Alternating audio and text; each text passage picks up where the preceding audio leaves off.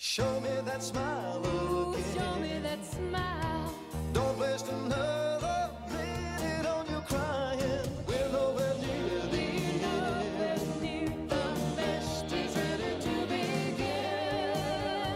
Oh, as long as we got each other. 呃，欢迎大家收听新的一期《天堂电影院》。大家好，我是祖萌。大家好，我是一到这个时刻就会出现的葛腾。一聊情景喜剧，你就会出现是吧？今天我们的主题是我爱我家。对，今天那个有一个，呃对对，大家好，我是来来蹭听那个葛腾老师录音的那个蹭听听众安，安助理。没有没有，那个安助理那个一听说我们今天要聊这主题啊，强烈要求我们要来旁听。我说那个你看了吗？那个什么什么剧？然后那个安助理说我看了，我看了，我说看了你就进来聊呗咱俩，居然看了是？吧？因为我我我的一贯印象里，这个安助理还确实也不是这个对，确实是。漫改这块的是吧？我基本但上电影你是不是都看过？对电电影就是啊进进影院凑个热闹嘛。啊，但就也仅止于凑热闹是吧？对对对，就是没有说，比如说对他有一个特别就是谁跟谁怎么着怎么着。啊，谁谁是一家的，谁谁闺女就什么的对，尤其是那个什么啊啊，是吧？就是乱打一锅粥那种的。啊。这个稍微跟我一样上点年纪的中年听众啊，听到我们现在这个耳边有一些熟悉的旋律啊，我不知道有多少人多少人会唤起他们那个青少年时期的回忆啊。这可能是我们很多呃中国的呃影迷也好，还是戏迷也好，最早的看部看过的一部呃我们国内引进的算是第一个情景喜剧，来自美国的叫《成长的烦恼》啊。嗯，据说这部戏里有小时候的莱昂纳多·迪卡普里奥，但是我从来没有发现过。对，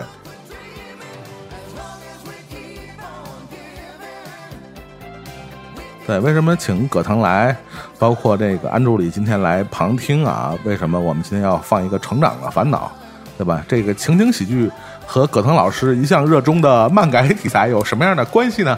是吧？其实大家如果关心这个时下比较热门的剧集啊，大家应该会啊、明白我们今天说的呃下面这一部作品就和这个情景喜剧，尤其是这个室内剧啊，嗯。室内情景喜剧有一样非常古怪的莫名的联系，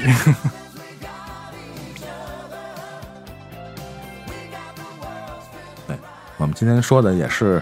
一部，呃，虽然是到头来发现是梦一场，是吧？但是确实还是是一个家庭的故事啊。其实到最后我们会发现是一个家庭的有一点点悲剧的故事，或者说是一个人的悲剧的故事啊。这个就是这个迪士尼的流媒体啊，在这个今年算是他们推出的。呃，这个漫威宇宙的第一部比较重量级的啊，也是算是呃之前包括其实也迪士尼也推出过和其他流媒体平台合作的这种漫威的剧集啊，但是似乎都没有这一次来的这么、呃、分量那么重。而且是很正式，因为这个才能真正意义上是第一个 MCU 所谓的漫威扩展宇宙的这个宇宙体系的正传的一个剧集也好，一个故事的延续。之前跟 Netflix 合作的这几部，其实还都属于是偏门和外传性质。还是尝试啊，对对对，更多的还是浅尝辄辄止的东西、啊。对对对，是不敢和主线的剧情发生一点点联系。这次大家了解一点剧情都知道，还有一些啊别的宇宙啊体系的这个乱入，就明显能够看出其实这个剧在整个布局当中的位置。而且据我了解，本来原定计划没有疫情的影响的话，还是黑寡妇作为第四阶段的开启。嗯但是受影响，它反而成了嗯，呃他们钦定的 MCU 的第四阶段的开山之作。开路先锋啊！嗯我们现在说的这部剧就是《Wonder Vision》啊，万万万达影视。我看到了你这个 打钱了是吧？文件夹的名字。真的，这个大家注意一下啊，有那个万达投资的片儿，那前面那 logo 英文就是 Wanda Vision。对，我们说的就是迪士尼今年推出的呃第一部重量级的这个剧这个剧集呀啊，《旺达幻视》啊，大家注意啊，很多人翻译成《旺达与幻视》，其实这个片名其实暗含的含义不简简单单是《旺达与幻视》这么简单，对。我们来听一下这部作品啊，他所运用的配乐其实还挺耐人寻味的啊。下面我们听到的就是他的第一集的开始的音乐，对。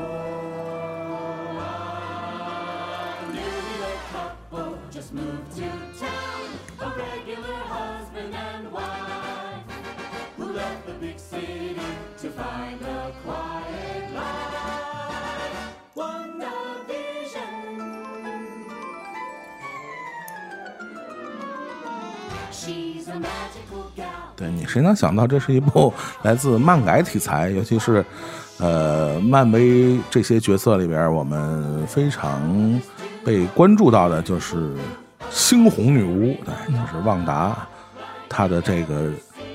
故事啊，她个人的这个这个算起源故事吧。起源故事，对，嗯，因为其实到了这个剧集劫匪，他才真正用上了这个名号。嗯啊、其中也几次天剑局也 Q 他，这人到底有没有外号？外号。啊、魂号？对，都一江湖魂号，一直都没有说。当然，这个除了版权的原因之外，大家也都了解是背后的这一些啊，你懂的，又是一个坑，又是一个坑。嗯。对，所以我觉得更多的理解这部剧，其实就当做是猩红女巫的一个起源故事，我觉得特别合适。包括之前他们的遭遇啊，呃所谓开线就是跟正传大家理解的 X 战警的他和快银的关系，其实也有一个变化，它就完整的衔接了复联二的那那那一系列的问题。我觉得算是盖章定论，他到底是谁。对，然后其实我们可以呃，因为既然用到了他的这个第一集的这个音乐啊，大家也能听到非常有明显的这个时代特征啊，这是这个美国五十年代这个室内情景剧的这种标准的这种音乐啊，它的这种感觉。呃，带有着浓浓的五零年代的这种氛围啊！如果大家看过这个完整的看过这部剧的朋友啊，会知道，其实他用了一个非常巧妙的一个方式，就是他一共九集嘛，嗯，他前七集应该是每一集都代表了一个年代那个十年的美国的情景剧的风格，它的、呃形式形式，对包括它的这个配乐，然后它的呃到第七集开始，渐渐的才揭开了他这个故事内核的一些真正的要表达传递的东西。可以说前几集很容易被不明就里的这个路过的这个路人们啊，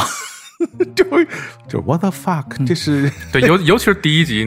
很劝退啊！对 第一集五十，主要是五十年代那种风格特牙碜，你知道吗？还他妈是黑白的，问题是啊，再加上那种罐头笑声，对，大家还有嗯一头雾水。黑人问号，对，但是后来那个那个我们安助理找了一个那个拍摄那花絮啊，还真不是罐头笑声，确实当时那个迪是有士尼群众对找了现场的对 观众，这真人笑出了罐头风格，这真是就找了一帮五十年代的观众，可能都是斯坦利的这个是吧？斯坦利的这个粉儿那我们回到这个整个这个剧集的这个表现形式啊，呃我们说一些直观的感受啊，二位，呃，想先请葛登说一下，看完这个九集，就尤其是他这前几集，用每一集来表达一个时代的情景剧的这种形式，这种尝试，你你你有一种什么感受？看完了以后啊，呃，就接着刚才说，嗯我其实看完第一集的时候是有点一头雾水的，因为我大概能够猜测到后面的走向，嗯，但我以为它每一集的多少都会揭开一点，因为它最后片尾的时候，它会出现那个远离电视机，然后呢对对对逐步变到现代，嗯衔接现实的部分。我以为它每集里还多少给我流露出一点，这基本上前三四集是完全没有。是。直到这个 Agnes 对对的出现，你才渐渐发现，哎，好像不对。他前面是把他所谓的这个甜蜜的包装做的特别的严密，对，让我的直观的感觉就是，我越来越能理解，我是越来越能共情。最后就是大家一直在争论的，就是你把西井镇的这些人啊，当做你的木偶，当做你的乐高玩具，做成你的好邻居，是不是你这个道德上有一些瑕疵啊？前几集其实我觉得主要是在化解这个问题。嗯嗯啊，他的这种丧夫之痛也好呀，在这个大战当中的失去的也好啊，嗯，我必须要靠这样的方式来弥补，或者我只能是依靠这样的方式来弥补。而后面其实也揭示了他不是主动再去，呃，去霍霍这个小镇，嗯而是因为他内心的这个创伤释放的所谓的这个混沌魔法所导致的这一系列。前面让我觉得，呃，某种程度上能够有一定的合理性，但这也是反过来看。所以有很多不是所谓漫威宇宙的粉丝，或者是长期追看这个系列的朋友，觉得劝退，我觉得是非常理所当然的。嗯啊、也稍微做的有一点点的过，但这一点其实作为一个你了解我，我可能更倾向于呃敌方的这个一位一位朋友啊，敌方阵营，敌方阵营的朋友是。是，我还挺钦佩嗯。呃漫威的这次举动。对。啊，就是他有耐心，这其实是在之前的电影当中我没有看到的。对我们之前做这个漫改主题的时候，还经常批评那个说这个漫威影视多多少少这几年有点固步自封啊，在表现形式上。对但是确实他推出的这第一部重磅的剧集啊，确实还起码从形式上走的嗯还挺前面啊、嗯有一定创新。对对对对对对，那个安安安安助理我就是属于那种第一劝退的，第一集、第二集差点被劝退的那个，什么让你坚持了下来？因为就是一开始有好多传闻嘛，然后说就是有一个传闻说是那什么奇异博士要出来，还是啊，他被最后的彩蛋，对对对对对对对，然后我就我说等着吧。然后另外一个就是我看了第一集，确实是特就不适感特别强，但是其实看完前两三集以后，觉得唯一当时觉得它有一个优点就是它做挺细的，相比于其他之前的我在影院里看过那些漫威的电影，因为就是我之所以不太爱看美漫或者美漫改的这些电影，因为就是就操感比较强烈。但是那个这次他们这个剧集，就虽然比如说前一两集它去还原那个情景喜剧的那个年代离我们非常的远，这其实都是就在在咱们出生之前肯定都没看过的，是就那那个年代的风格。但是你会发现他其实做挺细的，所以就还挺好玩的。嗯嗯，就前几集就当就是解闷儿的，被置景留了下来。对，对，然后后后来后来就慢慢他就是因为他在后来就开始出现一些呃异常异常了，然后他那个异常就开始抓人了。嗯。然后其实很多人觉得这个，呃，这整部剧集啊，就是刚才我们接这个刚才安助理刚才说的这个问题啊，呃，也是因为漫威的电影也好，还是它的剧集也好，使得这个国内很多的，其实连非核心向的影迷都养成了一个观影的习惯，就是关于它这个彩蛋的问题啊，是吧？这个我们刚才说了一个头，那我们其实可以是吧？掐头去尾 是吧？先先先说吧，它这个尾，这个尾确实是，呃，也给大家留下了一个非常呃深刻的一个印象。但是呢，也与这个之前大家听到的这个种种传闻啊，有非常大的这个出入。有六粉之嫌，哎，对，就我说，我说，我说一下这个，我这个这个非常非常这个期待的。那个恨恨难平啊，这个这个 这个就是这个快影这个这个彩蛋啊快影这个彩蛋，呃，相信有很多看完这部这个《旺达幻视》的朋友们啊，就是跟我的内心深处有一样的恨意啊，就是这这这个呃，快银这事儿确实有点六粉儿之嫌啊。嗯，这个您说这个安排这么一个角色啊，当时出来的那一集确实是挺激动的啊，大家一看就是破壁了，对吧？嗯破壁了，破次元了。是吧？而确实是因为有一个大前提，就是整个这个呃，除了蜘蛛侠那那个那个 family 啊，那个那个家族的版权没回归以外，基本上的所有的漫威的版权应该都回归了他们这个主宇宙了啊。呃，当人们对快银这个角色抱以非常大的这个期望的时候，但是呢，最后落了这么一个下场，逗你玩儿。逗你玩儿，对，挠挠是吧？就是挠挠你。这个你们对快银这事儿你们怎么看？啊，啊、我个人其实他出现的时候，我也是和没抱太大希望。呃，没有没有，很惊喜了，很惊艳了。呃，但是渐渐揭开他的这个种种异常的时候，我我大概有一个比你可能还要大的落空，嗯，我就基本上认定了一个事实吧。我觉得基本上也是不太会改变，就是。呃老版本的福斯版的 X 战警的嗯这套人马，唯一可能只有这一个人能留下来了嗯啊！包括大家都人气比较高的、都比较喜欢的大表姐的魔形女，据说现在也要往这个这个神奇四侠方向转啊，啊，然后法莎跟这个医美的这对 CP 有可能也不会再出现在正片的当中了，只可能以其他某种非正式的形式出现。呃，这一次可能也就是给快银一个接入这个时间线的一个一个门槛儿或者一个机会。嗯，呃我是有特别直强烈的这样的一个感觉。当然，六粉儿，我觉得，嗯，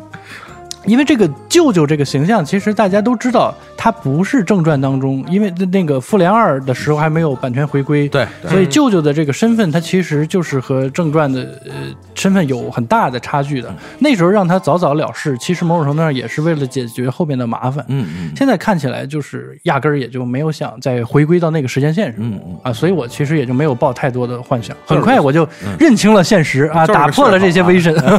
就是个噱头，对对对，就是一个噱头。而而我觉得请他来仔细一想，我是能够接受和理解的啊，就是我刚才说的，就相当于是让大家吃一颗定心丸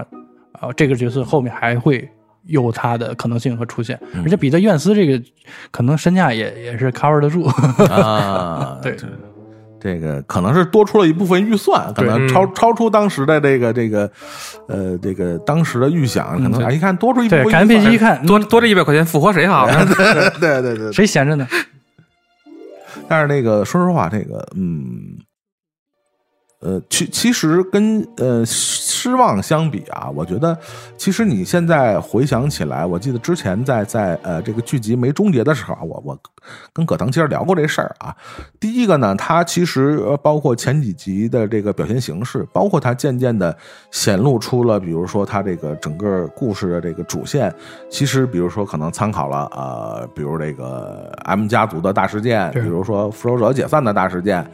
呃，会有当时给我一丝丝带来的这个想法，就是它是不是一个呃一个非常大的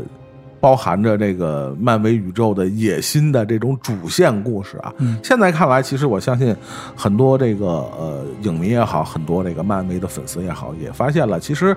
呃它还并不是跟主线有多么大的关系啊，顶多算一个 DLC 是吧？就是副本是吧？扩展刷刷一副本是吧？下一个那个下载一个一个一个新的皮肤，可能是吧？新的武器刷一个什么之类的，呃，但是呃，说回快银这个事儿，我现在回想起来，呃，它可能更多的是一个关于呃漫威影业的一个类似。释放出的一个信号吧，当然，我觉得这跟漫威宇宙或者整个故事发展可能关系并不大，它可能就像更多的这个粉丝也好和影迷也好，在释放一个信号，你看，是吧？我们会带来这样的惊喜，嗯是吧？我们可能会带来这种破次元的惊喜。我相信在以后的剧集也好，还是在以后的呃主线的这些这些大荧幕上的作品也好，它可能会出现更多这样的尝试，嗯就是远比我们当初预料的可能要尝试要早，因为我们知道它可能十年之内的计划里边就嗯并没有包含 X 战警和呃 F 四的这个系列，嗯因为它之前在这个漫展时候也公布了他这个十年的计划，是吧？我们那个。这个飞机这么有条理的人是吧？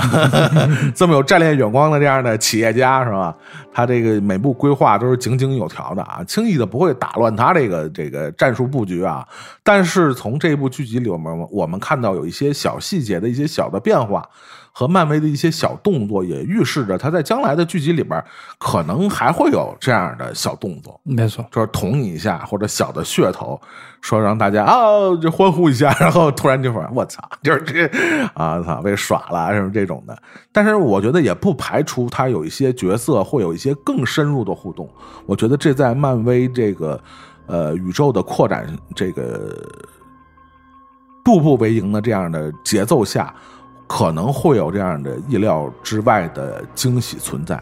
也有可能会有一些更深入的对故事的主线故事的影响，我觉得这是非常有可能的。以他们这样经营算计的方法来说，不，我觉得不排除啊，不排除，呃，《X 战警》里边一些个别角色会在接下来的一些故事里出现。是吗？你有你这么乐观的吗？呃，我觉得非常有可能，真的就是漫威什么使不来。对对对，是，是毕竟我米老鼠财大气粗。对对对对对对对对，就是你是你你你你主你主线故事可能不会是这些角色，嗯，但是既然版权已经归在我手里，我不可能十年没有举动。我相信，不管是迪士尼也好，还是漫威影视也好，他绝对不会轻易的把这一块蛋蛋糕给给放弃的，或者说十年我不动它，我就等着这个这十年的期都走完了，我再开始下的新的嗯这个这个我非常同意，这个我很非常同意。嗯嗯，现在其实能看到已经布局的第四阶段的，包括赵婷导演的这个《永恒族》也好什么的，开始挖掘二线的，甚至是更不为人知的英雄，肯定这不会是他们后面的一个主流，不可能说是把这一片再挖了，回头再重启之类的。这个对于这么大的一个特拉斯来说，是一个非常冒险的一种行为，而且像启用赵婷这样的导演，他们一定会有双保险。这次的这种宇宙之间的串联和和这种 crossover，就能够已经在下面的几个正在拍摄的片子当中有所体现。比如说这个多元宇宙跟奇异博士的这个联动，对比如说一直在炒的这个所谓的三重同屏啊，这些一定他们有他们的规划，而这个更大层面的决策可能也都不在凯文·费奇手里。这有时候米老鼠一发狠，你收了谁，他也他只能将计就计，所以静观其变吧。但接着你刚才说的《X 战警》后续的角色的再次复用，我觉得有一点点的问题就在于，上次啊上上次咱们聊的关于黑凤凰的问题，嗯嗯就实在是，呃，留的这个尾巴留的太差了。嗯嗯除非你再像第一站那样，就是重新再打乱时间线，嗯就是再有逆转未来的这种可能性、嗯嗯啊。如果你不启动这样的大事件，其实是很难让大家信服的。嗯嗯，我觉得伊美法沙还是当打之年，这些都没有问题。对，但是如何合理的让这些人再次出现。出现，其实是一个世界级难题。好像连休杰克曼也没没没把路堵死吧？好像我记得，那对他，他是吧？咱们之前在节目也说过，而且他跟小贱贱的这种在呃，对，现实现实当中的多次互动，其实他是留有这样的空间，但是这个必须得在内容上有依托对。啊，不能凭空而来的。嗯，然后这个我们现在来看这个整个这个《旺达与幻视》，虽然这个有人说这个是雷声大雨点小，有点这个虎头蛇尾的感觉啊，包括它的这个结局整个收场，就觉得这个把局铺的挺开，是吧？掉了一个广角的一个 是吧？非常大的格局啊，格局非常大，但最后收尾好像稍微有点小，落空嗯对，有点小。然后，但是确实，我觉得它倒是提供了很多的可能，包括之后漫威的剧集的这个走向，包括整个漫威主宇宙的这个走向，确实也提供了很多的这个可能在这儿啊。因为毕竟像呃，他选择万达与呃万达呃不万达，你现在已经说不说不正确来了。对，旺达和幻视，尤其是汪达，嗯汪达他这个角色本身与复仇者联盟嗯和变种人都是有千丝丝万缕缕的联系，也 就是他提到他。漫画里是不可能离开变种人这个观念的，对。但是我们知道，因为版权问题，因为当时这个 X 战警还在福克斯这个手里的问题，嗯，所以之前这三个阶段也从来漫威也没提过变种人这个概念，就是它整个漫威宇宙里边就完全没有变种人的这个概念在里边。是所以我们觉得，呃，可能快银的这个这个惊鸿一瞥，包括旺达这次他慢慢的。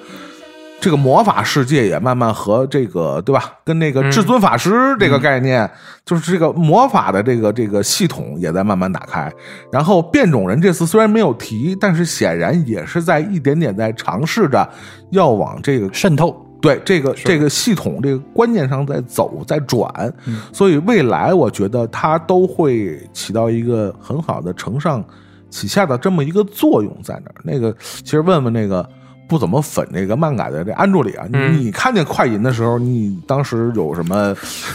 我就跟那个孩子开开开开不是我不是我知道，因为之前其实基基本上但那些电影我都看都看过对。啊啊，然后我就跟当时但是当时我就跟那个凯特·詹宁斯演的那个 Darcy 的反应是一样的啊，They 换人了。react recasting Pietro。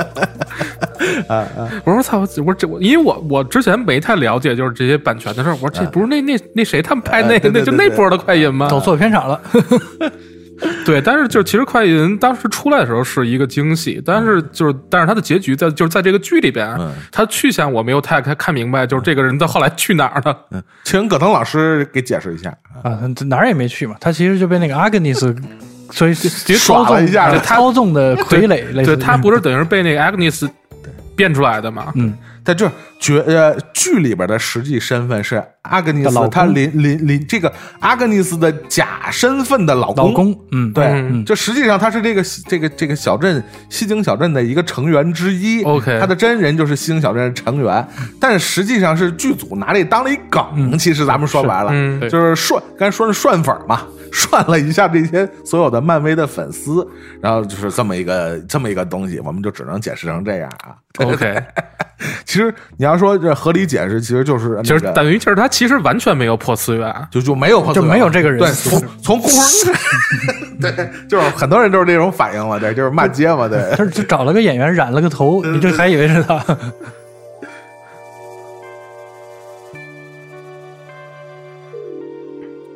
但是我们刚才说了一下这个整个剧集的这个表现形式啊，其实我觉得北美的观众啊，尤其这个上了点年纪的观众啊，可能对这种形式的表现啊，包括它里边要致敬的一些元素，包括它一些用的一些这个室内剧、情景剧的这种小的细节，可能更有感情。因为说实话，对中国的这些这个观众来说啊，这个。除了什么成长的烦恼啊，什么嗯这种的，什么这个，哎，之前还有一个什么机器人娃娃，那个记得吗？那个对我知道是吧？那个也算情景剧，那个对是吧？除此之外，好像这个其实是美国这情景剧，呃，就是对对中国的这个影迷，其实说实话影响还是有有限。后来就进不来了。就进不来了。对，你说后来有些那个《老友记》啊，是吧？这种的，就是这已经是两两千年以后的事儿了啊。就是再早的那些什么七十年代之前的情景剧，这对中国影迷来说，这个就是门槛过高啊，这事儿。，包括它里面用到的一些梗，其实也都是字幕组扒出来，你才能感受得到啊。只有那些离现在比较近的，像是老白这个《老爸老妈恋爱史》嗯这这个时代之后的，大家才有感受。对对对，然后这个我们刚才说了一个这个快银的所谓，就当时他作为一个噱头，很多很多人都非常期待他在之后有什么，结果最后也都是落了空了啊。但实际上这部剧集呢，平心而论，它确实还是引入了很多。和其他的漫威角色的这个联动，嗯虽然没有那么的直接啊，但是比如说，我们下面要说一个，比如说它里边有一个，呃，大家也非常熟悉的美剧里边，就是《破产姐妹》里边的那个 Max Max，对 Max Max 之前是在《雷神二》里边出现过，是吧？嗯嗯雷神二》里边出现过他这个角色啊，剪的那小跟班是吧？对对对对对，剪的小跟班，现在变成了这个什么天天文物理什么学家啊，嗯学家是吧？啊，包括那个吉米物那个 汉人蚁人那哥们儿对，是蚁人二的里边的一个角色啊，包括里边这个呃，还有一个就是那莫妮卡啊，莫妮卡，莫妮卡，其实上这个角色。呃，大家可能印象不深，但实际上是在惊奇队长里边，他那个惊奇队长有一个黑姐们儿，那个黑姐们儿的女儿就是莫妮卡小时候的那个角色啊，等于就是演员本人没出，就是他是那个角色的延续。嗯那个人物留下来了。对那个人物留下来，而且而且在这个剧里边，最后还获得了这个超能力 power 是吧？你也不知道那 power 是什么，就是变眼变眼眼睛变瞳孔美瞳的就是就是能能能防个弹，美瞳的战力啊！光谱这嗯个嗯这个英雄还是蛮强的。嗯嗯，他有可能。据说还继承过惊奇队长的对衣钵是吧？对对对对，所以还是值得期待的。看来他跟斯克鲁人的这个东西，呃，应该是一个很有部署的。我怀疑有可能就会要接到这个，惊奇队长二。哎，不是，他们后面还会再开发一个剧，哦。呃那个剧的主演就是 Nick Fury Motherfucker 侠，他嗯会统领这个，会引入所谓的啊，Nick Fury 的对他个人的剧是吧？对他以他为主的一个剧。嗯。嗯，据说他就会引入所谓斯克鲁人啊这些嗯。秘密入侵的故事。对所以说这个刚才可能这提到的就是刚才这个呃，就是这九集的旺达与幻视的最终的结尾处的这个是吧？我看字幕组还打出来那个有两个彩蛋，大家不要离开是吧？那个是吧？这第一个彩蛋就是指的就是说刚才可能说的这个彩蛋，就是莫妮卡这个角色被带到了一个影院啊，发现了这个带他这个人是个斯库鲁人啊，斯库鲁人是啥呢？大家去看一下《惊奇队长》是吧？就是一个这个非常善于易易易容的一个、一个种族是吧？然后这个而且而且我们记得之前在节目里，我们我们聊惊奇队长的时候，我们还聊到说也非常不理解这个。漫威对斯克鲁这个种族的这个设定，好像也与漫画有一定的出入，是的，有一定出入，然后变得非常的 peace，我知道是是是什么情况啊，对吧？甚至有些搞笑啊，对啊，就是非常的嗯软弱的一个民族啊，与那个与这个这个漫画原著里边大事件的这里边的这个这个非常的大侵略性的这个民族啊不太一样啊。同时，这个呃，对这个彩蛋有可能，比如说可能会连接到呃 Nick Fury 的个人的剧集，对但也我觉得也有可能有些人猜会和这个惊奇队长二的嗯。剧集会有一些联系，然后包括本身这个在原著漫画里边这个天剑这个这个这个组织的成立啊。呃，也是斯库鲁人和那个 motherfucker 他们一块儿组织的一个，就是管辖权已经到宇宙的一个，不不光是防卫地球的这么一个组织了。对，天剑实际上在漫画里边是一个这个就是管宇宙的这个这个一个一个整个统领啊都在宇宙这个范围的这么一个组织。神盾 Plus 对对对对对对，然后不是神神盾 Max Plus Pro 对 Pro 对 Pro，然后对，然后第二个彩蛋就是呃，最后结尾处的那个就是汪达最后走离开了，对，嗯就是离群所居啊，跑到了一个世外桃源的一个地方，然后就是展现的方式，其实大家如果。看过这个《奇异博士》都会明白，它是一个就是所谓灵魂出窍的一种，嗯这实际上就是这个是吧？奇异博士什么古一法师他们经常干去挂机去了，对对对对对，挂机对。然后那个灵魂在那练级升级，对。然后这个虽然很多人说这个呃，当时透露出说《奇异博士二》会和这个旺旺旺达与幻视有一个联动啊，但是彩这个彩蛋其实没有一个非常明显的。指向一个呃指向和互动，但是如果结合它的最后两集，包括它这个呃彩蛋的这个表现形式，其实我们知道他们会形成的一个魔法系统在这里边儿，就是包括这个这个 Agnes，就是那个也 Q 到了至尊法师至尊法师，对、嗯他们这个属于这个一个系统的是吧？就是属于不同级别的这个法术，属于不同流派的法术吧？我们说对吧？这个这个至尊法师属于比较这个所谓比较是吧？那地球的守卫者嘛，就是比较正派、名门正派这块儿的。这个这个青红女巫似乎就属于这种。还还不完全是反派，就是天选之子，呃，就属于这种是不太容易控制的、具有毁灭性力量的这么一个一个流派。嗯，他所谓叫混沌法术，也是因为他很多都受情绪影响。嗯，这也是他作为欧米伽级变种人，嗯大家觉得他最厉害的一个原因。就欧米伽级变种人在漫画当中并不不止他一个嘛，对但是公认的觉得变种人等级最高的其实是他，对，就是因为他强大到他可能自己都意识不到有有多大、有多强、有多大的能力，无法自控，对对对就疯疯起连自连自己连我自己都打。对，连我自己都怕，是吧？对，话话回说回来啊，就整个剧集看完了以后，你们觉得是不是真的？呃，尤其是葛藤，你觉得是不是真的交代清楚了猩红女巫的起源，包括这个快银和猩红女巫，包括索克维亚这点事儿，是不是真的说明白了？还是还是继续在刨坑？你觉得这事儿？我觉得单独作为一个外传嗯和这个独立成篇的个人起源是完全说清楚了。嗯但你问我满不满足呢？我肯定是不满足的啊，因为这个剧，我觉得大家抱有最大期待的其实几点吧。一个是最早说的有这个出现，有那个客串，有人说这个会和多元宇宙奇异博士联动，也有人说会和 X 家族等等大事件联动。嗯但最后这个的落空，其实也是因为这个人物还是没有确定。就因为大家都知道，他曾经有一个特别大的爆发，就是 No More 变种人啊，再也不会有嗯变种人的这么一次、啊超级爆发。但是在咱们这儿，呃，咱们这儿在漫威宇宙里，现在没有所谓的变种人这个词汇，对对，所以使得他最后的几次，在整个剧集当中的几次爆发，其实都没有达到漫迷或者是对他有期待的所有粉丝的这个这个点嗯啊，其实是让我觉得还是沉湎于家庭的话。呃，可能对于他这个人物的塑造没有再进一步，因为之前其实是有多次的铺垫了，他跟他这个兄弟之间的感情，嗯，然后在复联三的时候，因为这个幻视被背后中箭啊，他的这种痛苦的表情，以及到最后复联四他觉醒的这个战力，大家其实已经感受到整个人物他其实是有弧光有转变，虽然之前的篇幅所限没有那么多，但是还是希望他能够有一个超越他自身情绪的啊这样一个展示。但现在看起来还是距，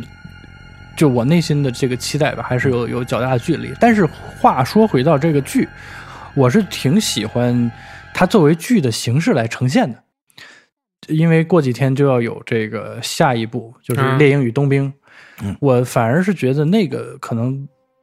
不太适合以迷你剧的形式来呈现，因为我看了大概的剧情简介跟几个预告片，嗯。所谓的这个碎骑者也好，包括这个假呃下一代的这个美国队长也好呀，嗯呃，某种程度上接它盾是吧？，对，它是延续了罗素兄弟自《美国队长二》《冬日战士》开创的政治惊悚片的这个思路再去做。所谓真正的敌人来自于我们内部的这个概念，它是把它做成了一个更放大的版本。说相声的这两个人在这个每天打情骂俏的过程中，去解决来自内部衍生到外部，包括说这个泽莫男爵也会再度复复活呀，这些没有跳脱出之前的这个概念。嗯，但反观这个剧，我觉得不论是它情景喜剧的这种呃形式，还是说它植根于家庭观念的这个展现，反而超级英雄和神和天盾那天剑局的这些外部都只是它的一个佐料了。所以我觉得它倒挺适合做成迷你剧的，一集一集娓娓道来的，然后通过这个每一集形式的年代的。整个这个人物状态的变化，去铺陈这个人物，所以我就说，对于一个外传，给他树碑立传是完全 OK 的，我觉得笔墨也是足够的，而且表现的其实我觉得也是蛮好的。但是从期待的角度来讲，我觉得可能不太符合，呃，我个人和和一部分这个对他最开始那么高高调的这个预期，还是差了一些。因为毕竟它整个的这个走向啊，嗯在往这个大事件的这个原著的大事件的这个方向在靠拢啊。对但是我们发现回来还是这个是吧，一家子小事儿是吧？就是你确实是。其实我我我觉得也也可以理解整个这个这个剧本创作的这个这个问题啊。其实，第一个肯定是有一个大局的一个考虑啊。嗯这个这个剧我我相信它肯定不也不是这一两年就已经确定的，它整个的这个故事走向啊。呃，它肯定毕竟还是一个迷你的剧集啊，甭管你这个当时说投资是怎么的，一个一个特效运到运用到一个大电影的一个什么程度也好，它毕竟是一个体量还是这个体量对，还是一个就是一个流媒体的东西，它不可能说把这个原来的这个要在大银幕上讲的故事，把它都 都都占领了，这是一定的。包括这么是吧？这个飞机这么有，刚才说了这么有规划、井井有条的人，对吧？他不可能心血来潮搞一个这个 这种事儿。但是我觉得，呃，再有一个像这部剧集里边，其实也用用了很多的嗯女编剧。呃，我我觉得他在这个故事的考量题题这个题材上啊，有这样的考量在里边。嗯，相信大家如果包括之前我也给这个为了咱们这期节目，安助理发了几个漫画原著的链接啊，这个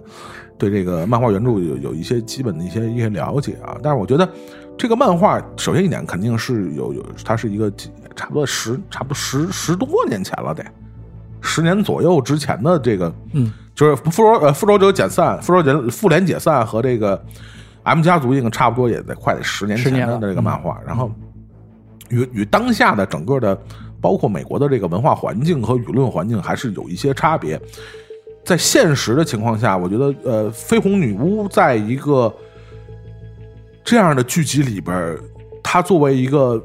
巨大的全球性灾难的一个根源，始作俑者，呃，我觉得可能在当当下的舆论环境下，你明白我意思，就是 就是其实是对女性的，你不能说污化吧，但是我确实就是有一点儿，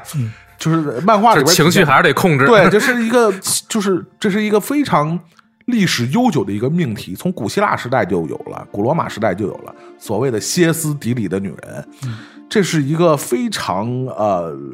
包括历史悠久的文化命题了，对，包括“女巫”这个词，对对对对对，就哎对，提到什么那个啊，就阿加莎嘛，它的那个起源，对，其实就是那个萨勒姆女巫审判，就是这个猎巫行动嘛。当时在北美的，其实就跟当时在欧洲的这个猎巫，其实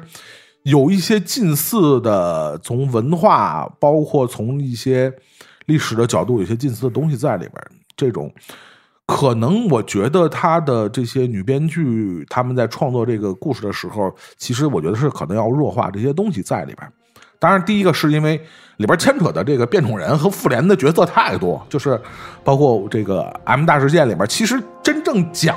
嗯红、那个绯红女巫的东西其实并不多。他就是个工具人，对，他他就是这个事件的一个导火索，对，引爆了所有人的生活，然后。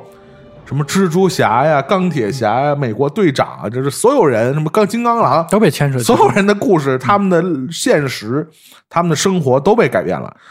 其实这个 M 家族好看是好看在这儿，不是说讲了绯红女巫什么故事，对吧？是因为它引起了所有人生活的改变。呃，包括虽然你现在呃，我我之前给那个安卓里的这个漫画连接就就看，我觉得你看完了，你肯定有这个感觉。其实这这俩故事其实没他妈什么太大关系，说实话，就是里边讲的东西关系不大，但是有一些东西的，他要传达的这种家庭的情感的，尤其是他对他所爱之人的死死而复生之后，然后可能又要失去，这就这种情感其实是非常的接近的东西。我相信可能。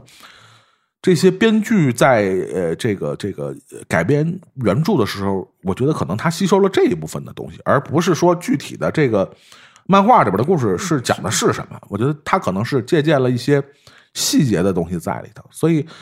呃，我我倒是挺能理解他能改成这样，其实也就只能改成这样了，对吧？他就、最后还是落脚到一个家庭，一个呃两个人之间的关系。我我。因为受到了巨大的创伤，然后之后我又用我这种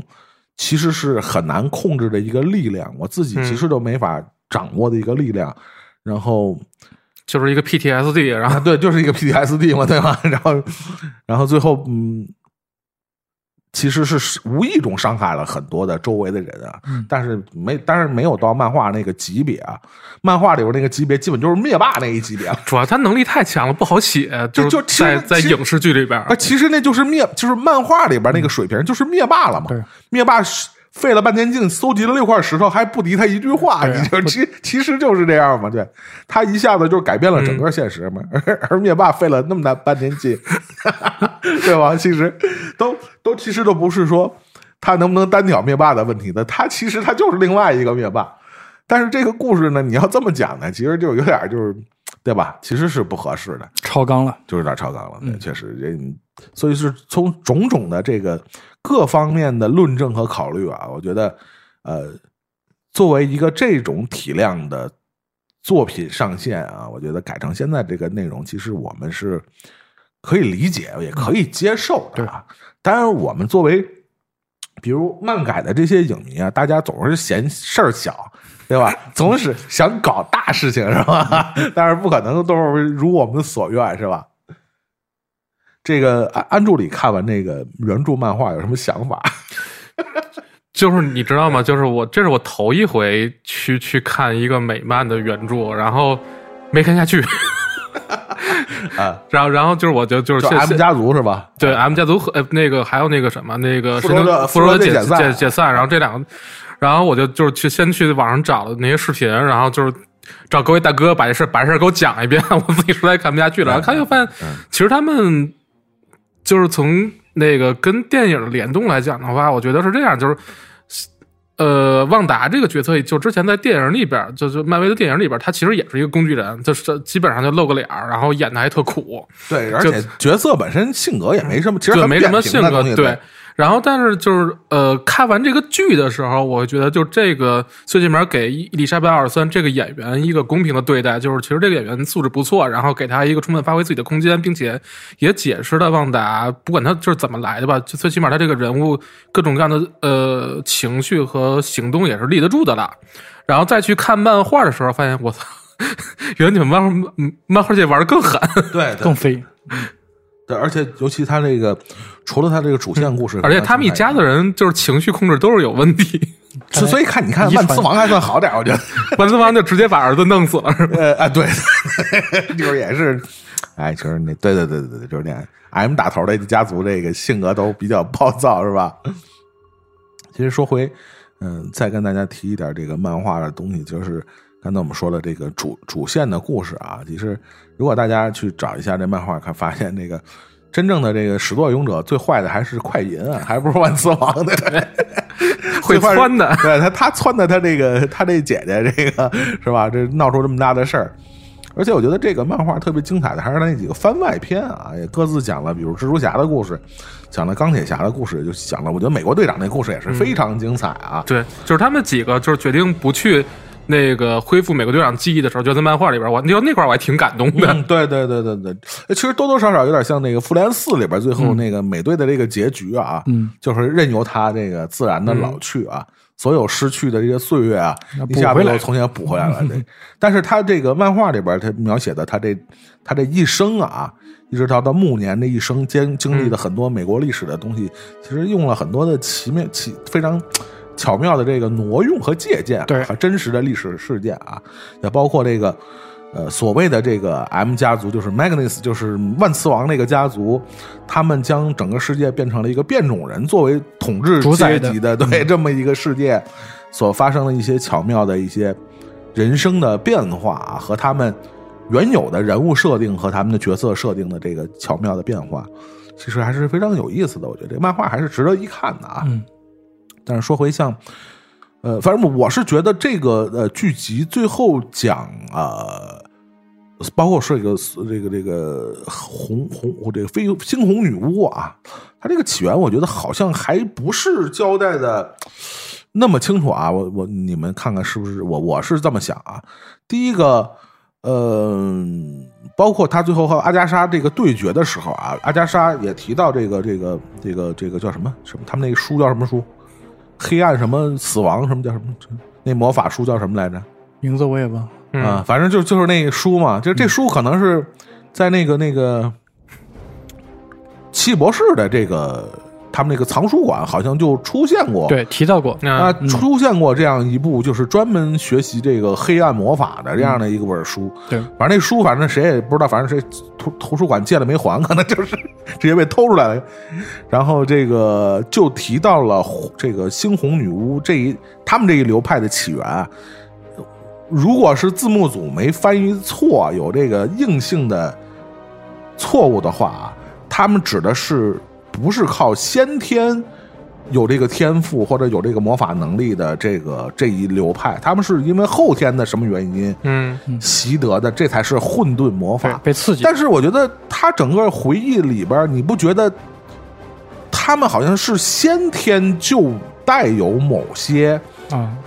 魔法的天赋，包括快银。因为我们回到再往外延伸一点儿，大家去回想整个这个复联三、复联四对这六块宝石的描述里边，其实有几块其实它们的功能和作用描述是相当含糊不清的。而且还有矛盾的。哎，而且没有交代清楚。你比如说，那个时间宝石、空间宝石，这个咱们不用说，嗯这个都都说的挺挺清楚的，也是单独的剧集都有。然后包括啊、力量宝石，对吧？力量宝石，包括这个这个呃，但是有几块，比如那个心灵宝石、嗯，灵魂宝石，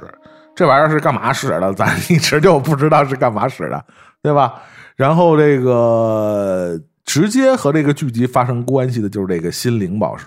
这块黄的这块石头，它具体是起到一个什么样的作用？也包括它就是旺达和幻视之间的这个关系，具体是一个怎么样的一个关系？就说是不是真的是因为心灵宝石激发了旺达的这个本身就有的魔法，还是说你包括这个他在复活幻视的这个过程中，还是说这块魔法本这个魔法宝石本身在旺达的所谓的这个这个体内留下了一些什么残余的东西？好像我觉得这个剧集并没有说的那么清楚。啊，以我的理解，大概是这样。嗯嗯呃，首先它是剔除了原来所谓 X 啊，不是所谓的这个万磁王对万磁王的这一遗传基因，对嗯它的真正魔法来源一定还是来自于所谓斯塔克的这个，嗯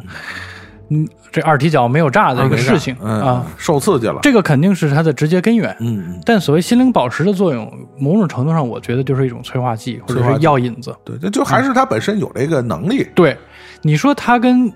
它通过心灵宝石到底和幻视建立了一个什么样的联系？嗯那我觉得可以参考一下贾宝玉，你能、哦你能理解我意思吧？你能理解我意思吧？啊，石头记，对，咱们俩之间的联系可能嗯是有这么一个中间介质啊，莫名的嗯。啊之类之类。所以我觉得他很好的，其实把这个根本说不圆的事儿给说圆了。原来是《红楼梦》，哎呦，不不要叫 M 家族，就古老东古老东方的传说，是 是。尤二姐。红妹妹。啊 啊。呃，话说回来。旺妹妹是吧？啊。话说回来，啊，就是其实原作当中，咱们翻遍了整个嗯。漫威的这个，无论是漫画也好，还是后补的这些嗯影视作品，都没有解释真正意义上这个机器人嗯和这个。呃，这个这个猩红女巫的恋爱的始末，对他们到底是因为什么走到了一起？对，在电影当中就是更胡扯，对就是说什么我照顾你一下，在苏格兰就产生感情，是是是是，这个就更瞎掰。你让一个机器人去照顾一个不正常的人，对这是哪什么脑子想出来这个逻辑？而且这个，我觉得很多人说有一个 bug 的硬伤啊，大家如果记得这个复联三啊，就是关于那个心灵宝石嘛，这是在争夺这个心灵宝石嘛，灭霸灭霸联盟和这个 是吧？复仇者联盟他们在争夺这块宝石，就当时把他带到瓦瓦坎的时候，这个那个那个谁，黑帽他妹妹就说，这其实哎对，其实从呃他们的这个技术能力角度上来讲，可以把这个石头嗯。对石头和幻视分离，而且幻视还能离开这块石头。嗯，但是呢，现在看这事儿呢，好像也不知道能不能离开。哎，我觉得现在就一定是可以，一定是离开一定是可以离开啊！对对对对就什看什么时候彩色跟黑白合并啊因为这两个一个代表了灵魂，一个代表了这个物质嘛。嗯嗯呃，只要这两个合体，那看来就是分分钟的事情，因为明显这个白幻是已经白化了，彻底白化了。对对，大家这个如果看看完了这个整个的这个剧集啊，最后这个其实也留了一个算彩蛋之一啊，就是这个继承了衣钵。对这个这个白幻视啊，唤起了对对对对对，一个这个呃，其实这个就是实际上幻视的这个这个遗体啊，这个猩红女巫并没有带走，而是留留在了天剑局啊，而天剑局这个。谁知道用了什么技术啊？又给弄活了，活这弗兰肯斯坦，对，但是你你你还挺怪，就是他弄活了这个幻视啊，除了没啥感情、没啥智力以外啊，其实这超能力好像跟幻视水平差不多。嗯，跟应该是一样。所以你就是你说那他妈石头那石头有什么用？对，就是我原来我原来最早一看那个奥创那个那时候就觉得，呃除了提供能力以外啊，比如说他是不是那个滋滋那黄光啊用的，但是你发现这版里白的那也能滋的也挺好。比黄光还强。还强对，所以你现在就是那个就是他这，有可能是这版里的甄嬛是弱，因为它本就是它本身也是那什么啊啊啊被被做出来的嘛。但就半成品但就是说这个，因为因为呃呃，一直一直其实也没交代清楚猩红女巫的这个具体的这个法力的它的功效是啥，嗯对吧？咱们知道这个在漫画里，它的直接的能力就是改变现实嘛，就是别张嘴，对，就是就是改变现实嘛，对吧？就是一句话，就分分钟就是什么都改变了，一切就是天下大乱。但是其实一直在这个电影里边也没有具体去阐述猩红女巫的这个超能力叫啥，是吧？你说隔空取物吧，这有点太小儿科了，这是。但你说这个手撕灭霸吧，好像也是不是那么的全面啊？包括这里边出现了一种大规模的这个这个。空战吗？你说说，也不是空战，空战这都是我觉得这这打架这都是小意思啊，就是大规模的产生那种。呃，就是对西京小镇的这个改变啊，啊啊这是之前他一个没有对没没有产产生过的，这这个是有点接近漫画的设定的，对。对它一个产生一个对现实的改变扭曲，对，嗯。所以这个我觉得可能之后还会对这个猩红女巫有一个更多的交代，是的我觉得，我觉得肯定会，而且我觉得这个是我完全能接受的那种，嗯，它不叫吃书了，它就是一个延展。最不能接受的其实是像咱们可能没有聊过，就是像星战的这种原力可以有治疗的力量，这这种完全就是吃书的行为。所以在这个方面，我觉得这个剧的能力的设定还是有底线的，我觉？我觉得是我能够接受的。啊漫威毕竟有原著，星战可连原著都没有。我们人活着呢，关键 是吧？我们这人可能，但我很尊重这个，你这太过分了。再有一个，我觉得这个整个剧集里边比较扁平的角色，就是天剑局的那个局长海沃德啊。你也不知道丫是干嘛的，就是就是要使坏，就是莫名的成为了一个反派。我觉得这个在整个剧集的这个人物角色的塑造里啊，你别说主要角色，我觉得跟那些次要角色相比啊，你觉得他有有有翻白的可能吗？就我觉得就没有，他就动机都不是很明白，我很说丫丫要干嘛，你知道吗？就是一个好歹算一个管天管地的这么一个组织的一个局长，然后就是特别傻逼的那种干些事儿，你也不知道人家干嘛，你就是挺莫名的。很多人都说他是吃了这个名字的亏。他这名字如果最后这海沃德改变一下拼写，就是就是开爪九头蛇啊开爪是吧？开爪万岁？但是确实这个角色其实不知道这个不不知道是不是一个废角色啊？就有可能就是因为我们老说这个漫威如何的这个这个步步为营，如何的井井有条，但其实他这剧集里边也有一些废角色，也不是这什么都能用，没准这海伍德就是一个废的，就是我觉得非常 大的可能。对，再说回这个整个这个剧集里边，其实除了他跟幻视之间的这个旺达与幻视之间的这个奇怪的这个关系啊，还有一个其实挺有意思的，也是很多原著党和漫画迷，包括影迷的关心的，就是他这俩孩子其实也是在这个漫画里边，包括所谓的少年复仇者有一席之地的这两位这两位公子啊，就是还有一个还是。漫威一个第一个出柜的超级英雄，对是吗对对对哦对对对，明确了，嗯，就是那个 Tommy 啊，是比比利吧？比利比比利嗯就是继承他母亲的那个啊魔法的魔法能力，对对，会读心术那个孩子是后来跟那个 Hulk 的哪个孩子是吧？那就对对我忘了对对对，应该是就是就是我们知道那个啊绿绿巨他们那边也是娃娃娃也是家族对，也是一一波人什么的，这乱七八糟的，对，有关系的。后来俩人好像是原著里边是第一对公开出柜的这个超级英雄角色，在漫威这边是第一个。嗯，对，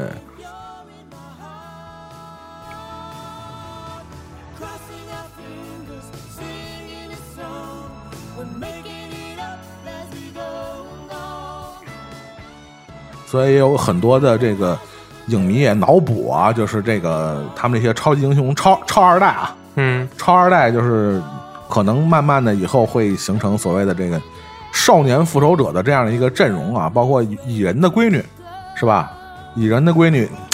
那个鹰鹰眼的闺女这 都是闺女，对，鹰鹰眼他们家人好像就就一直没太交代，就知道有一家，回回就在电影里边，对，是回来了嘛？后来给给他爸打一电话嘛，嗯。就是复仇者复仇者四复联四里边给他爸打一电话回来了嘛，就是这帮就是有有小孩的啊，有可能在将来的这个整个的这个漫威影业的布局里边啊，会渐渐形成一股这个年轻的力量。对更加年轻的力量，就所谓的少年复仇者啊，就可能会慢慢的形成他们这样的一个格局出现啊。对，这也是三月份凯文·费奇的这个发布会上重点的，大家看到的，比如说钢铁之心呐、也有黑人小女孩接替托尼·斯塔克伊博，其实也已经开始为真正意义上的新一代的年轻一代的这个复仇者，或者他们不叫这个名字，就开始做了一个一个铺垫。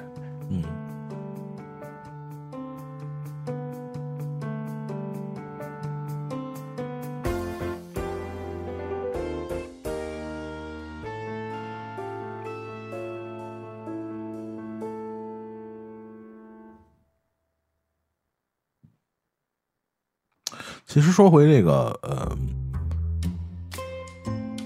还是说回这个，我我给安安助理发那链接啊，这个，你觉得这个除了我们说的，比如说一些这个呃这个 M 家族分支的故事啊，嗯你觉得这个剧集里边还用没用一些其他的和这个原著有关的情节在里边，或者有一些人物角色的故事走向在里面？你觉得还有没有关系？除了除了绯红女巫以外，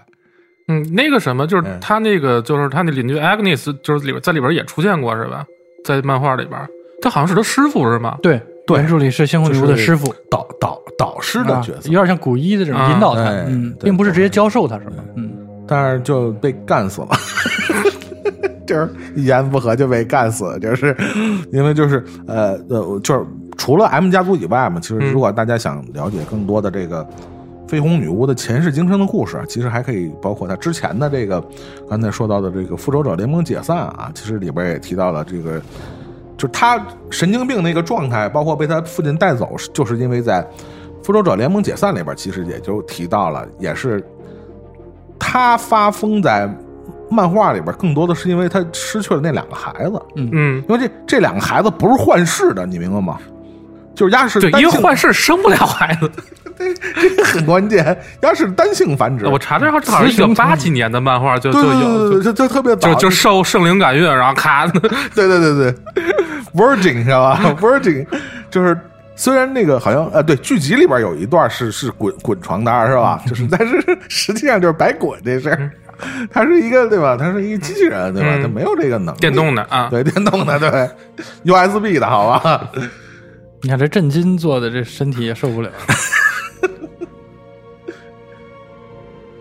但是就是呃，说回原著漫画，就是他这两个孩子实际上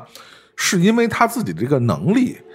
他有改变现实的能力，所以他他的能力也就是说出来的，就是无中生有，就是、呃，再加上一点点墨菲斯托的灵魂，对对对，就是牵扯到就是另外一个角色。那这个角色呢，就是很多大家在看完这个剧集以后，以为会出现，也很失望。他 根本就没出现。所以就是这这个两个孩子的失去，实际上在原著里对他的打击是非常大的。然后他才知道是一个，实际上是那个阿阿加莎就 Agnes 那个角色啊，嗯，抹去了他这段记忆，其实有点像黑凤凰那个角色对对对的黑化。对对对，就是我我这段记忆被你家抹了，之后这事儿我特别不爽，嗯，然后我就暴走了，你知道吗？然后这人一崩了以后呢，就是干了很多这个特别 特别操蛋的事儿，你知道，所以就是导致了。呃，那那个时间段的复仇者联盟，就是那、嗯第一代复仇者联盟的解散，因为绯红女巫是始始作俑者嘛，就是史塔克终于没钱了，被说的。主要也是让人家弄的这个这个在这个联合国上面，据说也是丢人了，对现眼了，对，导致人家股价暴跌，就剩一半了。对，所以这个这个这个呃，原著里边其实有更多的和其他角色的这个联动啊，也包括他这个后来这个对他们家这几个人也嗯没、没出没没出什么好主意，就是对。是吧？哥哥也撺掇，是吧？爸爸也这个是吧？帮凶是吧？这种的，就是，所以就导致了其实还是非常整个漫威的漫画主线啊，有一个非常非常大的影响。但是我觉得，既然在最后的这个结尾处啊，出现了他这个灵魂出窍的在这儿是吧？挂挂机的这个 对挂机的这个表现，就是我觉得这个角色可能以后。呃，可能对他的性格的塑造，可能也就我觉得到此为止啊。但是他以后的这个作为工具人的功能，我觉得在以后的漫画里边，可能会呃进一步，呃以后的电影里边会进一步的出现。因为毕竟你知道反派这灭霸已经挂了嘛，对吧？嗯就是灭霸再出现的可能性已经不太大了。对，就是呃剩下的几个比较大的在漫画里的反派，或多或少有的没出现。有的可能我估计也不会出现了，所以呃，有可能这个猩红女巫还会作为一个比较不确定的因因素对，嗯还会出现。就是可能我们之后看的漫威的电影里边，这个 M 家族的这个影响，或者它这个原著的一些素材，可能还会在之后的电影和大事件里出现。我觉得这是非常有可能的，因为我觉得这个这个原著本身其实有很多可以挖掘的，可以挖掘的宝藏。我觉得这是一个宝藏的一个故事。其实对，虽然人家把内战三内内战改成那个德行是吧？哎，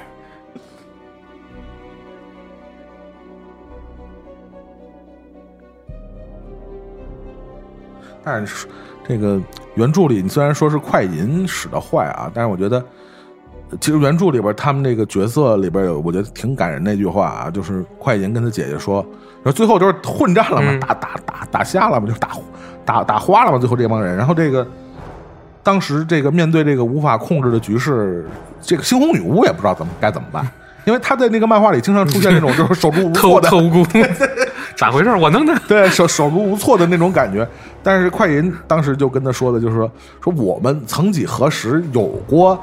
能自己做主做选择的时候，就是从我们变成超能力者，嗯成为变种人，然后被他父亲利用，被他父亲抛弃，对吧？一直到我们加入复仇者联盟，很多的时候，我们所有的选择都不是自己做出的。对，所以我觉得这里边的快银一直以来，说实话，不管是电影里边是是复联二，还是这个 X 战警，其实快银的角色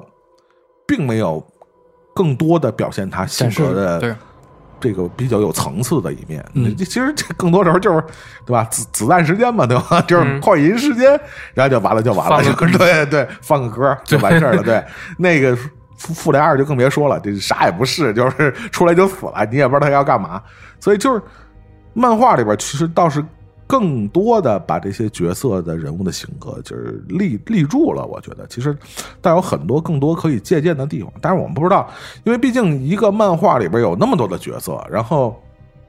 作为一部这个漫威电影要表达出来的这个电影角色，其实我觉得他可能并不能做到那么的像漫画那么面面俱到。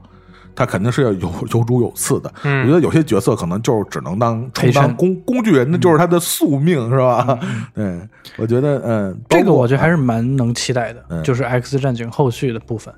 啊。其实你刚才一说，我就想起这个这个这个梳理了一下咱们之前聊的几期关于 X 战警的话题，其实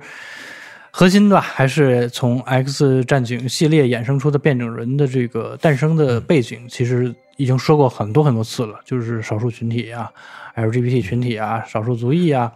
布莱恩辛格版的 X，对那个时代的 啊，呃，现在呃咱们放的眼光宏观一点，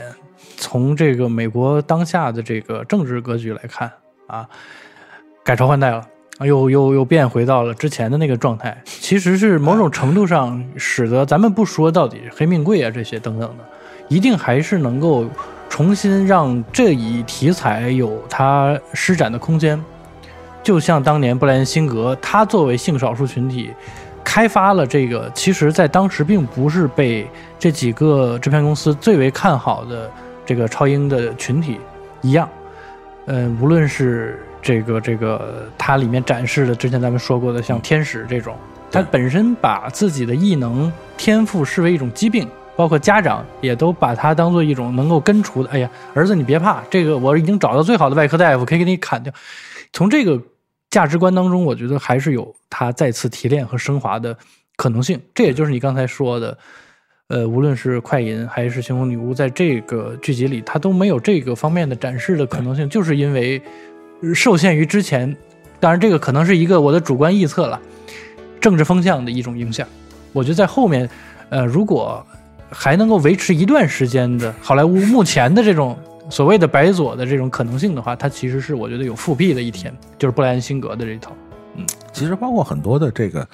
我们知道有些漫画这个原著的设定啊，其实到逆转未来之前啊，其实我觉得有些改编其实非常，我觉得是很出彩的。嗯，包括大家这个熟悉这个 X 战警的朋友，我们知道里边有个出名的反派啊，这就是名副其实的工具人，就是哨兵嘛。啊，就是哨兵在漫画里边的是非常著名的背景地嘛，就是很多非常精彩的这个打斗，对，非常非常精彩的全景式打斗。对这个哨兵都是作为这个漫画漫画的背景出现的嘛。包括很多雕塑、对对对对，手办，大家能看到那个地那个超英雄地上踩的那个，就是对对对哨兵的头。其实他最早的时候出现在这个应该是背水一战的，他们在训练的时候就是以哨兵的这个，但是当时没有提到这个概念，对，也没有说到是人类发明他们是专门用来对付变种人变种人的，但是提到了这个公司，对，嗯然后但是到了呃，完全提出这个概念，应该是从逆转就到逆转未来。嗯嗯但是逆转未来在未来的设定里，将哨兵从一个就是巨型的那种巨型人改成了那种。呃，就是呃，植入了这个模型女的这个这个 DNA 的这么一个形象，就是它完全是根据你进攻的方式，我吸收你的能力，然后做出我调整。对我用一个就有点像葫芦火影忍者，就是哦元素克制那种，你知道不是？对对对，写轮眼，对对对对对对对，就是你你你用一种超能力，然后我用一种克制的方式，我觉得他这个改编是非常的精彩，而且是非常适合影视化也很的一种。符合原著。对，符合原，但是原著里边更多就是就是大嘛，真的但他那里头也提到，其实它有不同类型。对，但是没有没有表现的那么具体嘛嗯，，对，是，对吧？但是影视化以后，我觉得真的就是，呃，我们现在去回看《逆转未来》里边，尤其它未来的这里边，就是整个的哨兵对他们的那个歼灭战，碾压。对对，变种人的那个歼灭战啊，真是那种相生相克的感觉，我觉得是布莱恩辛格做出的非常精彩的一个调整和设定啊。我觉得这在之后的这个 X 战警的作品里边，就真的很少出现这么精彩的这种改编了啊，就是确实是一个什么，包括天启啊，包括那个不知名的外星种族啊，就是那个是吧？劳模姐他们那个都是啥呀？那都是。小白人，是不是那是不是斯库鲁人啊？那个我怀疑，最后他妈也没交代是哪来的一些外星人。我操，这真的就太他妈奇怪了，就是，哎。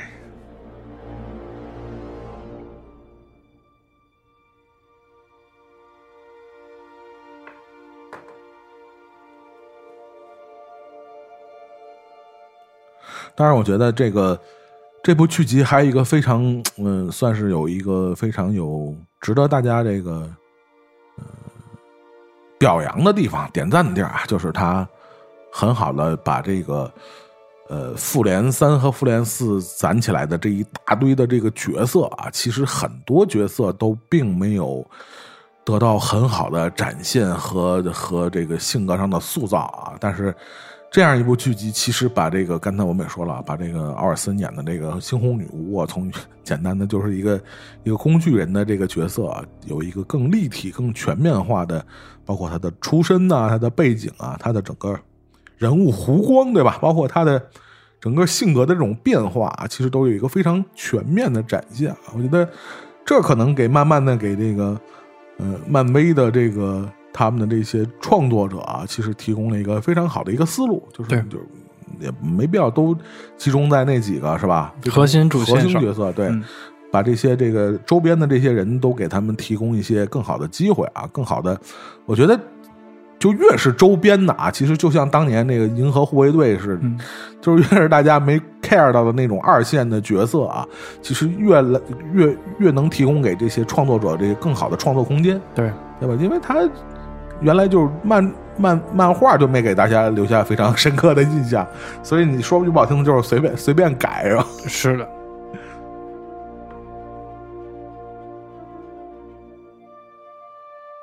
对，说回这个这个整个这个九集的这个《旺达与幻视》啊，其实他也确实非常用心的在一些细节地方啊。我们现在听到的是他这个第七集的这个开场曲啊，就是为了他们那个剧组的这个主创啊，为了符合那个时代的风格和特色啊，我们听到是非常有那个年代的这个音乐的特点。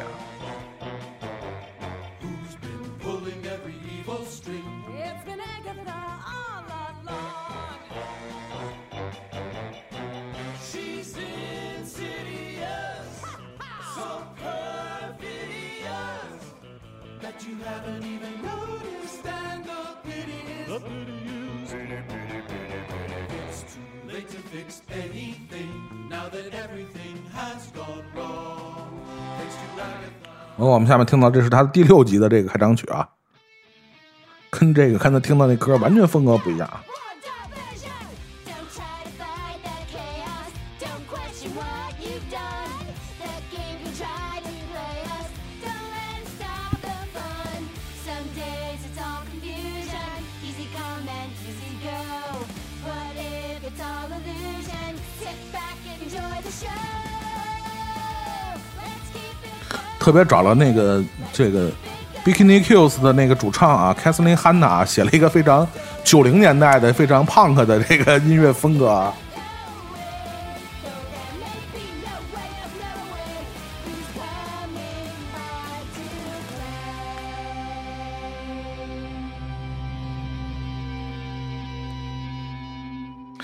说回这个剧集啊，我们刚才说这个幼师会他那个彩蛋啊，除了斯库鲁人，可能我觉得，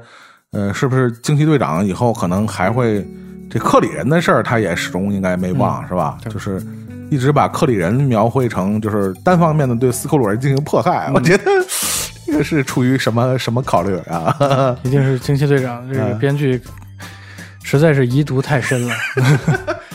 你觉得后面会不会有翻转？我觉得会有，嗯但是就必须要吃书了，修改他之前的这个设定啊，因为太可惜了，就是把斯克鲁人跟克里人的这个战争描绘成非常简单的逃亡和追杀的关系，这个是一个极度弱智的一个改写。啊，所以导致其实咱们也是鞭尸了很多次《惊奇队长》这个片儿，很重要的原因就是因为他没有反派，你请来裘德洛，你请来谁也没有用，嗯啊，如果是那样的人设的话，其实，其实，在原著里边，其实就是呃，跟现实生活一样，战争本身其实没有绝对的对错与是非，是的，只不过是不同的立场。种族或者不同的国家，因为这样或者那的原因发生了互相的摩擦，以致升级成为一种星球级别的战争。对。对，其实克里人，呃，其实大家可能，我觉得很多人可能看完《惊奇队长》都不一定知对。印象深、啊，反正脸儿颜这个脸儿的颜色都挺深，差不多对。浅绿、深绿、深蓝、浅蓝，就全是这色儿。对，但是实际上就是呃，就是罗南嘛那个角色，嗯。但是因为这个罗南太早挂了，所以就好像影响了整个这个。种族啊，包括整个故事走向，其实这个设定其实也多多少少也有点问题。嗯，就是罗南整个作为漫画里边还是一个算是你不能说是特别重要，但是也是相当重要的有名有姓的一个人对，而且是吧，也干掉了灭霸的几个手下，对吧？所以就是你过早的在这个西那个银银银河护卫队里边把他给弄死了，然后这个使得这个克里这个种族就显得有点单薄群群龙无首。啊，是就是你，你一个种族，你起码有一个有一个代表人物，对吧？对有一个领袖在里边，对对对所以你才显得你有一个对比核心的反派比较比较说明的戏。这那你现在弄的，这裘德洛也挂了吧？对啊，对啊，这就完全说不通了。后面如果你再用引入秘密战争的这个嗯所谓的大事件，嗯你的对抗对象其实你就根本就说不通啊！你一提这个我就更生气了，因为我非常喜欢李佩斯这个演员。啊，对啊，这是你用那么大一个帅哥，脸上糊那么多立邦漆，看不出是男是女，我觉得就非常暴殄天物。然后又草草了事，把克里人这个种族写成这种暴虐，有点傻，有点二的这么一个感觉。可能英国演员还是不太爱那什么。就是不愿意续约了。我跟你说，有可能。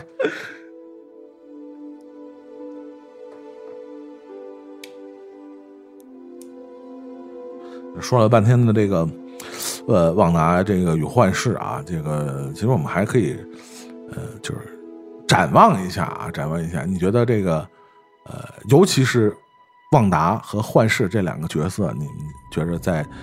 后面的这些剧情里还会有一个什么样的呈现在里边？我觉得如果凯文·费奇下定决心要接手啊 X 战警，嗯、那是毫无疑问，肯定会以猩红女巫的这个来作为一个新的主线。嗯。啊，这个我是很，我相信他的这个判断，肯定还要要找到一个之前的根。嗯。他从选角的角度来说，也不太会沿用之前的班底的情况之下，那势必要走，我觉得是以万磁王的二代的这条线索啊来讲这个故事，可能 死亡的二代，可能是回这这辈分怎么论？你说吧，这辈分怎么论啊？万磁王家族的第二代 的这个角度来来聊这个故事，而不再重启又聊所谓的这个 X 教授、万磁王、小秃子这个 CP 的这个关系啊，应该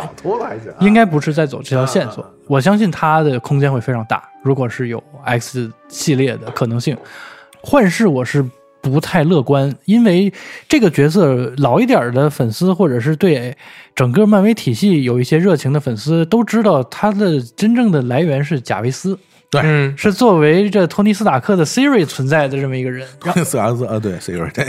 一步一步，他从只有声音到了复联二的时候出现了实体的形态，哎，大家其实很亲切。这个布局我觉得是非常非常棒的。当时请这个保罗这个角这个演员来配音的时候，大家其实还不太理解为什么每一次出场就四五句词儿是什么意思。哦，原来你终于明白，嗯是要走到这一步。那然后呢？现在很明确，钢铁之心会替代所谓的钢铁侠的后续，嗯也也基本上不会再有贾维斯的这个概念。它存在的意义，它其实它失去了它的根源哎，但你觉得跟家那个跟 Johnny Depp 那个事儿啊！你可拉倒吧，这有可能有关系吧？有可能牙他妈的 没有没有起到什么好的作用粉粉友，啊！是而且还说要弄人家老婆，对，哎，虽然虽然 Johnny Depp 那事儿也反转了吧，所以保罗这个角色凉凉呢，可能也是政治正确也好，大家民心所向也好，我觉得挺好。但你说他那角色就能不明白的就就没了？他毕竟我觉得还是让他活下来了，对吧？嗯嗯而且有很大可能就是会彻底的复活，嗯，而且是没有石头的复活，对嗯，嗯，但是你可以从复联三一窥到这个角色后面的定位，嗯他的强度远远不是说一个所谓王任将军被刺就死的这么一个程度。对为什么？一定是要平衡各方面。他首先我觉得就是被平衡掉的那一方面，啊 所以一。在整个布局当中，如果在复联三里，他都只能是充当一个导火线嗯和被王任将军背刺，但是王任将军算是很强的一个战力了。是但也是上来就在苏格兰挂掉，导致美队出现，他只能起到这样的作用的话，咱们可想而知，后面在正传系列的电影当中，我觉得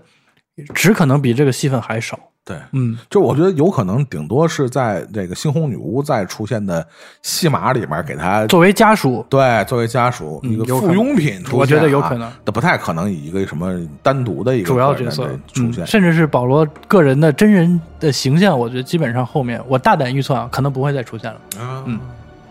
还 有这个也是看那个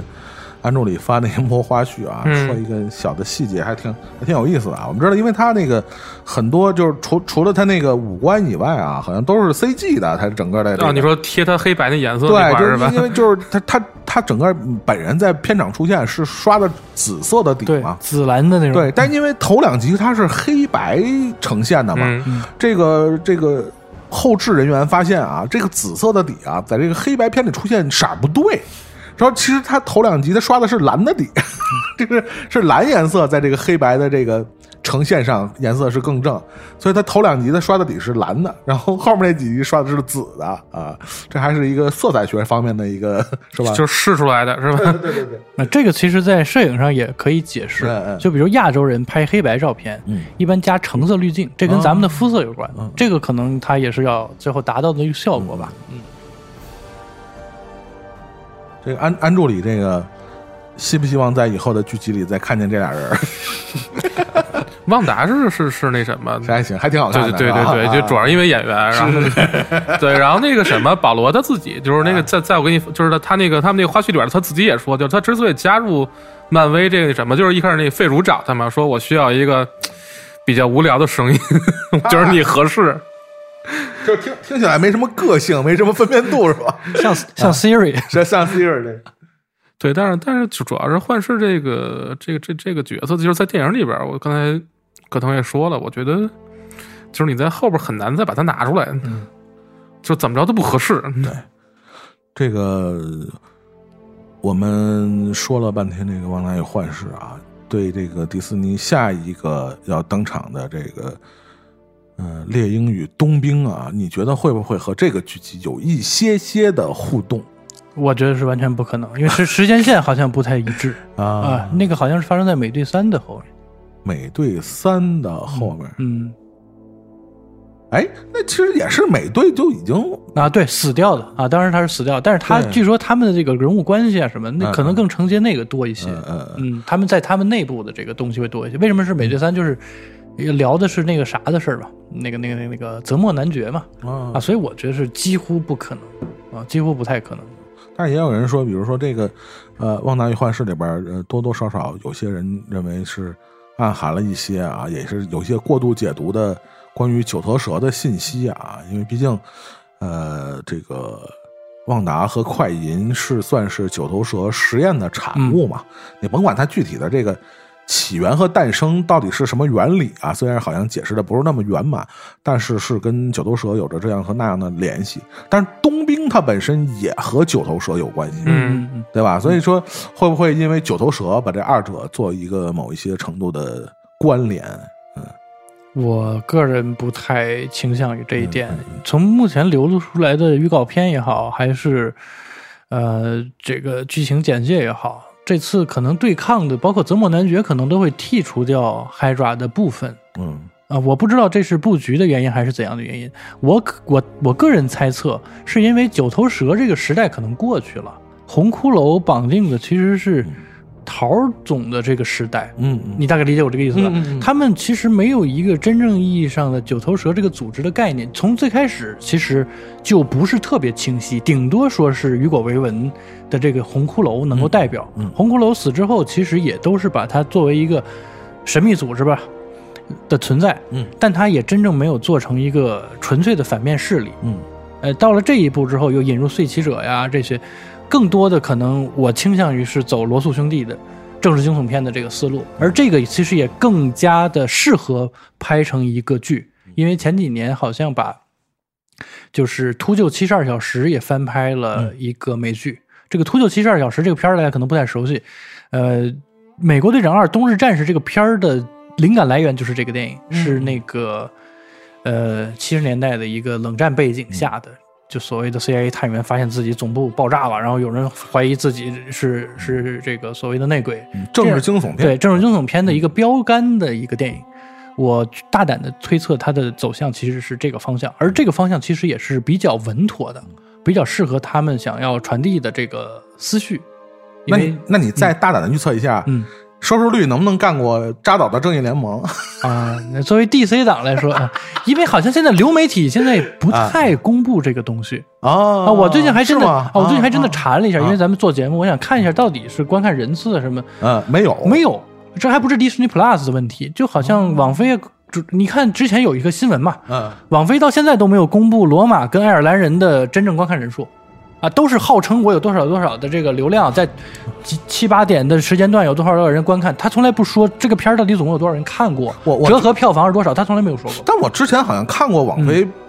报过一些他的片儿的点击率什么的，嗯，他是不是因为就是不好的就不报了，我好觉还在报？我我觉得有可能，我觉得有可能啊 啊我觉得有可能。啊啊呃，反正 Disney Plus 这些还都完全没有任何数据。嗯，从我个人情感来说，那你懂的。我懂了。所以下一次你出现就应该是吧？对，很有可能就是是吧？嗯啊，For Dark Side，期待。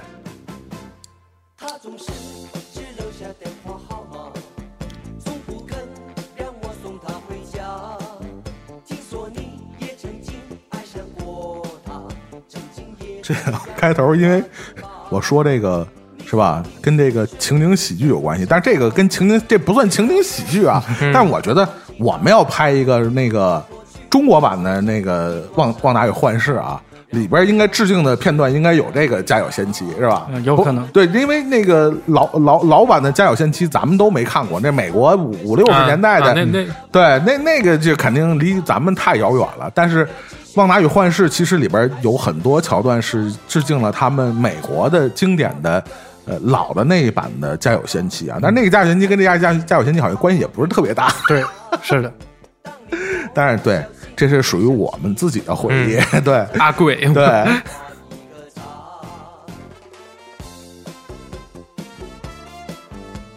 其实就像我们回到这个剧集最后，呃，阿格尼斯带着那个旺达回忆他人生的每个片段啊，我突然想起这个，那天听那个喵姐做直播啊，就说起这个，这个人上了岁数啊，爱看老剧，爱听老歌，其实就是更习惯自己生活在一个安全区。嗯其实旺达何尝不是，对吧？他的他的前几集，你要说他内核的东西，其实更多的就是说，他面对他自己这个破败不堪的现实生活，他其实想退回到他自己回忆中那个最舒适、最熟悉最安全的那个回忆，是吧？有几个这姐们儿这辈子就过两天好日子。那两个假孩子和假老公是吧？真是哎呀，其实想想这个剧还挺惨的。你从这个角度上来讲，对。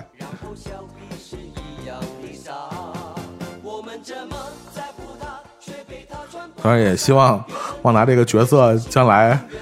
飞飞机给他安排一个很好的结局，确实有点悲剧。反正你漫画里看着也确实是一个非常悲剧的命运啊，也不知道这个回头这个给他安排一个什么样的，对吧？归宿。什么样的归宿？对，我们希望他好运吧。对。